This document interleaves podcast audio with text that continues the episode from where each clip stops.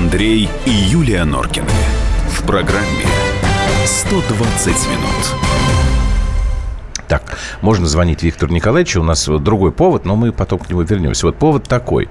Значит, Дональда Трампа там в очередной раз обвинили в, во всех смертных грехах. Значит, сенатор Боб Коркер а, сказал, что из-за Трампа а, а Боб Коркер, кстати говоря, он возглавляет комитет по иностранным делам. А, значит, из-за Трампа мир оказался на пороге ядерной войны.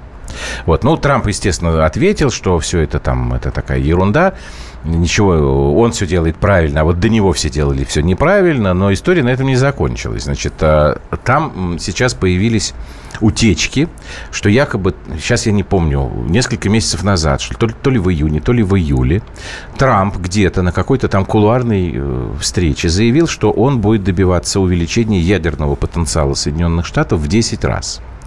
И вот тогда якобы, ну, вы, наверное, про это слышали. Тиллерсон сказал, что Трамп там разные варианты. Болван, придурок, идиот. И Трамп, значит, сейчас отвечает, что нет, это все, это ерунда. Но в то же время он сказал, что он готов помериться с Тиллерсоном, значит, IQ. Ну, в общем, бред полный. Так, Виктор Николаевич, вы с нами уже?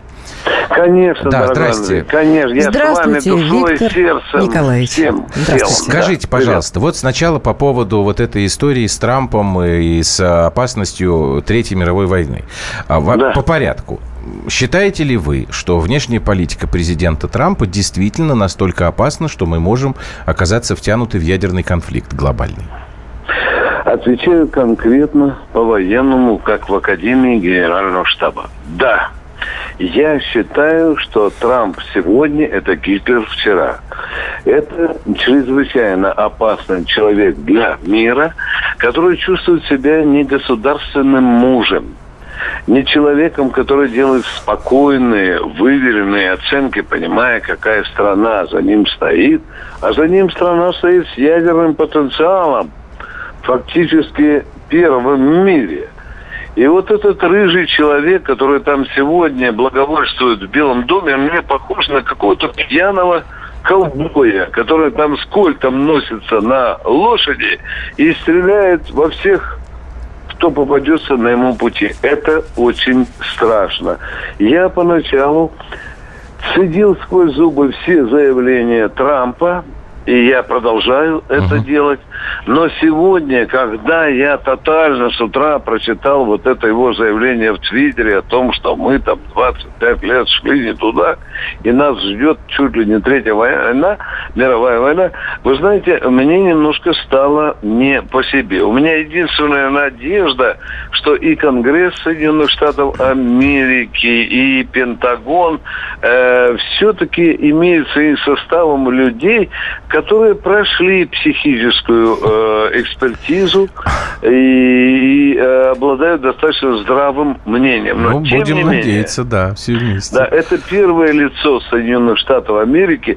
Вы знаете, такого экзотичного президента Соединенные Штаты Америки, Андрей, не имели, Юлечка, не имели за всю свою историю. А что же нам Это с этим очень- делать-то? Ничего, жить. Дорогой мой, что же нам, как, как же нам быть-то? Что же, ну, как нам, что нас плясать, спеть, убаюкать его? Я не знаю, может, ка- успокоительные какие-то, как, какие меры, что мы, да? Или мы, мы можем уповать только на то, что действительно э, э, в, в американском ко- конгрессе есть э, достаточно умные, прагматичные люди, которые знают, что с этим делать. Ну, импичмент, я не знаю, что угодно. Юля, если бы я, конечно, был Тиллерсоном, то я бы сейчас сказал, его с хренам собачьим снимать надо. Но я баранец, всего лишь военный обозреватель комсомольской правды. Меня больше всего настораживает, Юлечка, другое. Что? То, что глава Пентагона вчера объявил всему личному составу своей армии, что надо быть готовым к ракетным ударам по Северной Корее. Я не думаю, что там такие отморозки, которые уже там подвешивают на Гуаме к своим бомбардировщикам ядерные бомбы. Но, вы знаете, у меня есть какое-то предчувствие, что этот желтоволосый человек, который сам себя, по-моему, не контролирует, он может отдать команду на удары по стратегическим объектам Северной Кореи, ну, своими знаменитыми э, томогавками. Угу. И если мы до сих пор Ким Чен Ыном не поделились там со своей радиоэлектронной техникой, которая утопит эти все томогавки там на ближнем подлете к Северной Корее, то, безусловно, безусловно, можно ожидать самый худший вариант, когда, в общем-то, вот эти американские томогавки, они покроют Успокоили ударами, нас. конечно. Да, угу. да, Виктор Николаевич, Андрей, пользуясь, да, понимаю, пользуясь случаем, Андрей. времени немного, а я хотел по предыдущей да. теме. Скажите, пожалуйста, вот э, вы лучше нас должны это знать. Кто у нас в стране занимается вопросами выделения жилья для ветеранов Великой Отечественной? У нас вот просто трагический эпизод, мы его разбирали, и не очень как-то понятно, а в чем ведение вообще эта тема? Говорят, кто говорит Минобороны, кто говорит территориальные сайты ветеранов, кто говорит муниципальные власти – Ой, Андрей, какой же вы умница все-таки. Я вам должен положить, положа руку на свою полковничью печень, я должен сказать, что ветераны рассеяны по всей территории Российской Федерации. Это я понятно вам объясняю? По всей территории Российской Федерации. Вы каких имеете в виду? Ветеранов Великой Отечественной войны или ветеранов вооруженных сил, уважаемый Андрей? Уточните, пожалуйста. Угу. Великая Отечественная Сейчас война. говорю про Великую Отечественную. Великая Отечественная. Значит, только и только региональные власти. Угу. У них есть специально... Ни в коем случае. Вот за запасничков, э, которые уходят из угу. армии, вот за них отвечает Министерство обороны. То есть угу. оно обязано по закону представить их жилье. А теперь, дорогой Андрей, заканчивая свой длинный спич, я хочу сказать, странную вещь я наблюдаю в «Комсомольской правде». Когда ветеранам Великой Отечественной войны было 60, 70, даже 80 лет, э, сынишки и доченьки племянники, племянницы как-то не заботились об этих ветеранах. А вот когда дедам наступило уже за 90, комсомольская правда, у меня сугроб лежит. Ну как же так, дедушке до сих пор не дали квартиру. Андрей, вы понимаете, о чем я говорю, да? Я надеюсь, вы с Юлечкой разумные люди понимаете, о чем я говорю.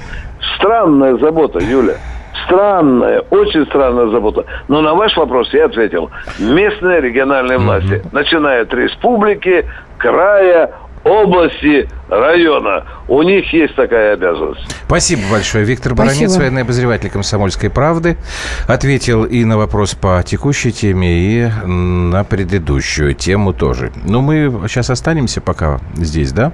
Да. Сейчас маленький перерыв сделаем. Тут нам тут уже кое-что насыпалось тоже по поводу Трампа. 8 9 6 7 200 ровно 9702, WhatsApp и Viber. Андрей и Юлия Норкины. В программе 120 минут. Будьте всегда в курсе событий. Установите на свой смартфон приложение «Радио Комсомольская правда». Слушайте в любой точке мира. Актуальные новости, эксклюзивные интервью, профессиональные комментарии. Доступны версии для iOS и Android. Радио «Комсомольская правда» в вашем мобильном.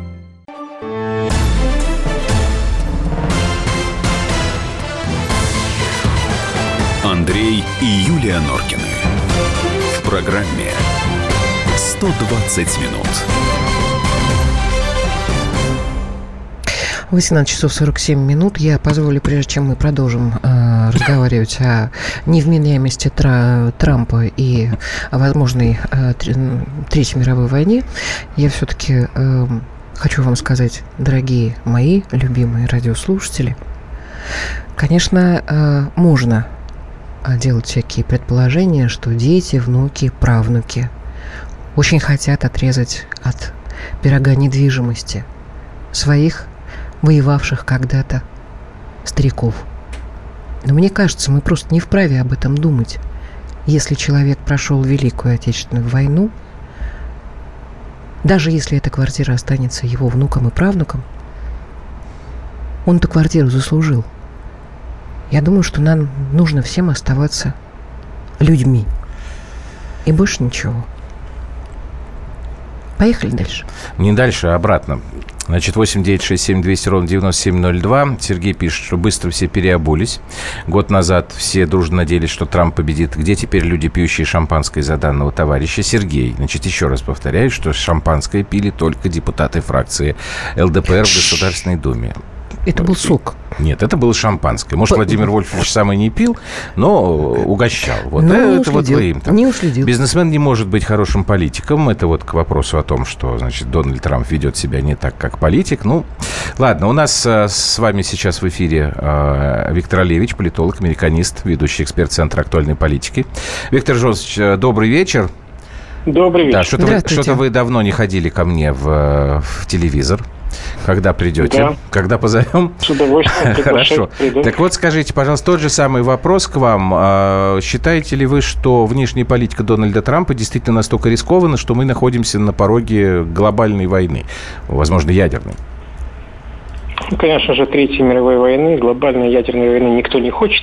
Ага. Ни в Вашингтоне, ни в Москве, ни в других мировых столицах. Все прекрасно понимают, чем э, это закончится, э, причем для всех. Поэтому э, дело не в, не в какой-то опасности Третьей мировой войны. А дело в том, что мы находимся в периоде когда э, прежний миропорядок, тот, который сложился после развала СССР, после развала организации Варшавского договора э, в конце 80-х, начало 90-х годов, и когда Соединенные Штаты стали единственной сверхдержавой, когда э, Соединенные Штаты э, привыкли э, к тому, что они могут указывать всем остальным государствам, всем странам, то, как себя необходимо вести, этот э, период, э, четверть, который взял четверть века примерно, он подходит к концу. И мы, по сути, сейчас находимся в переходном периоде к, э, к такой системе э, многополярного мира. Конечно, с одной стороны, э, Соединенные Штаты э, пытаются предпринять все э, возможные меры, использовать все доступные механизмы и инструменты для того, чтобы задержать этот переход. Конечно же, они не хотят, не желают потерять статус единственной сверхдержавы.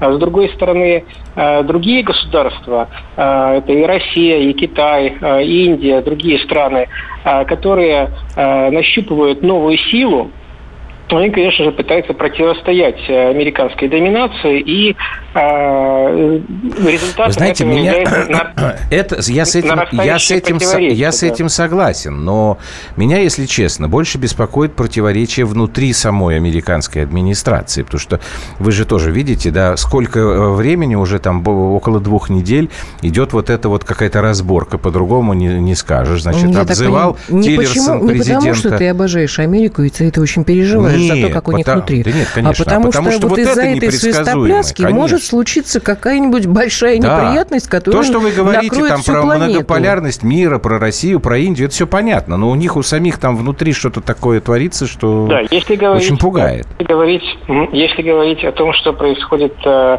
э, в самих Соединенных Штатах, э, то э, в Соединенных Штатах э, продолжается полноценный внутриполитический кризис. Э, борьба различных политических фракций, не только демократов и республиканцев между собой, Но и борьба и трение между различными фракциями э, в американском политическом истеблишменте э, и наращивание социальных, рост социальных противоречий в разных э, и на расовой почве, и на почве классовой и другой. На самом деле э, России и другим конкурентам, геополитическим конкурентам США, это на руку, это выгодно. Э, Чем больше э, будет противоречий в американском обществе, чем больше ущерба будет нанесено ими, американскому государству и американскому народу, тем лучше. Тем слабее будет американское государство. Так а что же в этом Тем будет Какой кошмар. Вот как-то... Подловатенько как-то это Нет, всё, дело да. не в подловать. Да это понятно, Есть- понятно, есть, понятно. э, союзники, есть противники. И э, чем слабее будет наш основной противник, чем больше ущерба ему будет нанесено изнутри или извне, тем лучше для нас и для других конкурентов Соединенных Штатов. Это просто аксиом. Поэтому в геополитике нет, собственно, это, это, очень, это не какая-то, э, это не теология, это не богословие, это не моральная наука, в общем-то, какая-то, да. А там есть одна мораль. Побед... Есть победители, есть поверженные. Но победители не судят, это понятно. Но понимаете, какая штука? Это если мы с вами представляем, вот гипотетически, да, просто раз и схлопнулся вот этот вот колосс такой, стал слабеньким. Но ведь возможен другой вариант, когда в результате всех этих внутренних противоречий э, в стране возникает множество разных, практически равноценных центров по силам равных друг другу.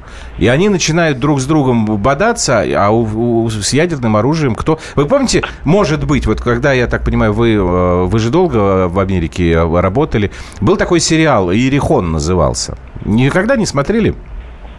Да, вы знаете, э, та ситуация, которую вы сейчас описали, напоминает э, э, ситуацию, которая уже имела место быть 25 лет назад в нашей собственной стране, когда Советский Союз развалился. Отчасти, да. Появилось угу. практически одновременно целый ряд столиц новых стран, четыре страны с ядерным оружием. Вы помните, что тогда еще там и Украина, и Беларусь, да, да. и Казахстан имели ядерное оружие.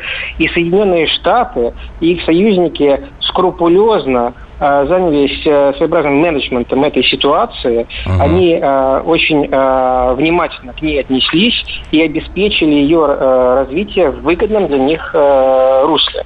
И поэтому в случае, если дойдет до подобной ситуации в самих Соединенных Штатах, партнеры, скажем так, да, ага. те, все те, кто заинтересован в том, чтобы то, что останется после этого на территории США, было стабильным и не представляло никакой угрозы ага. внешнему миру, Э, значит, э, эти страны будут предпринимать усилия для стабилизации ситуации. Там же. Но до этого момента ага. еще очень-очень далеко. Поэтому не будем э, загадывать вперед. На данный момент Соединенные Штаты еще очень ну, сильное да, государство. То есть можно не опасаться, что у нас будет третья... об этом несколько преждевременно. То есть можно не опасаться, что будет Третья мировая, а то ведь радиослушатели... Нет, давайте не будем опасаться Третьей мировой и думать о своих собственных интересах. Хорошо. Спасибо вам большое, Спасибо Виктор большое, Олевич, ведущий эксперт Центра актуальной глобальной политики.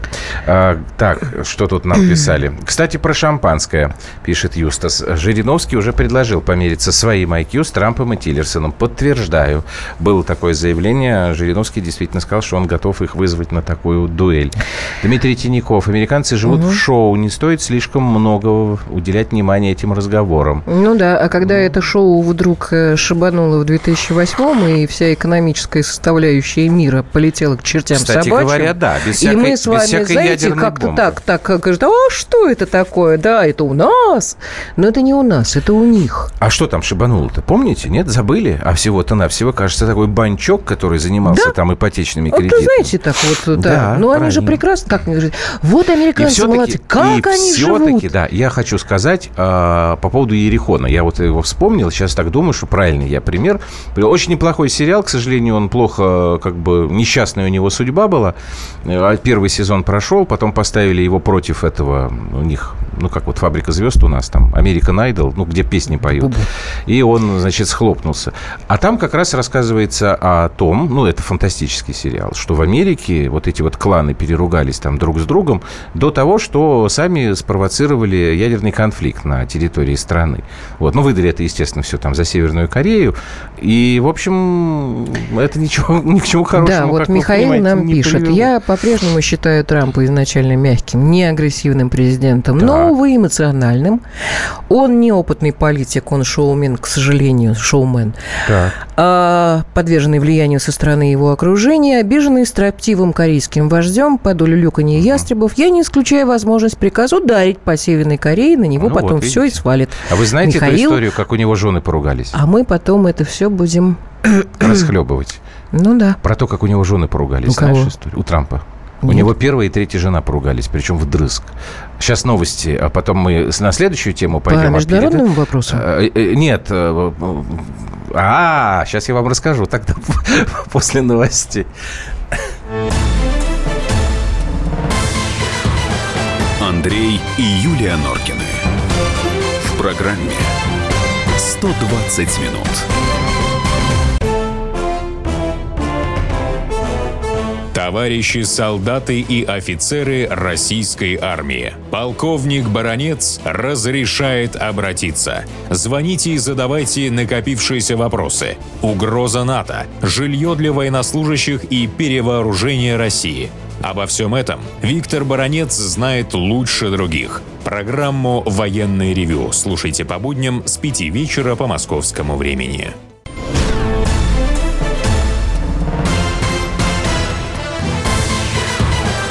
Андрей и Юлия Норкины.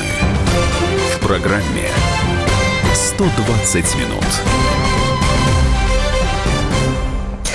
Слушайте, ну, э, я понимаю, плюс э, один 718 это Америка, видимо. Плюс да. один, да, по-моему. Америка нам пишет, какая скучная у вас жизнь. Американские выборы для вас праздник. Политическое противостояние в Америке для вас развлечение. Жены Трампа для вас тема обсуждений. Ну, действительно, что обсуждать в России? Кабаева с Людмилой Путиной вряд ли станут ругаться. Результаты будущих выборов 2018 года известны.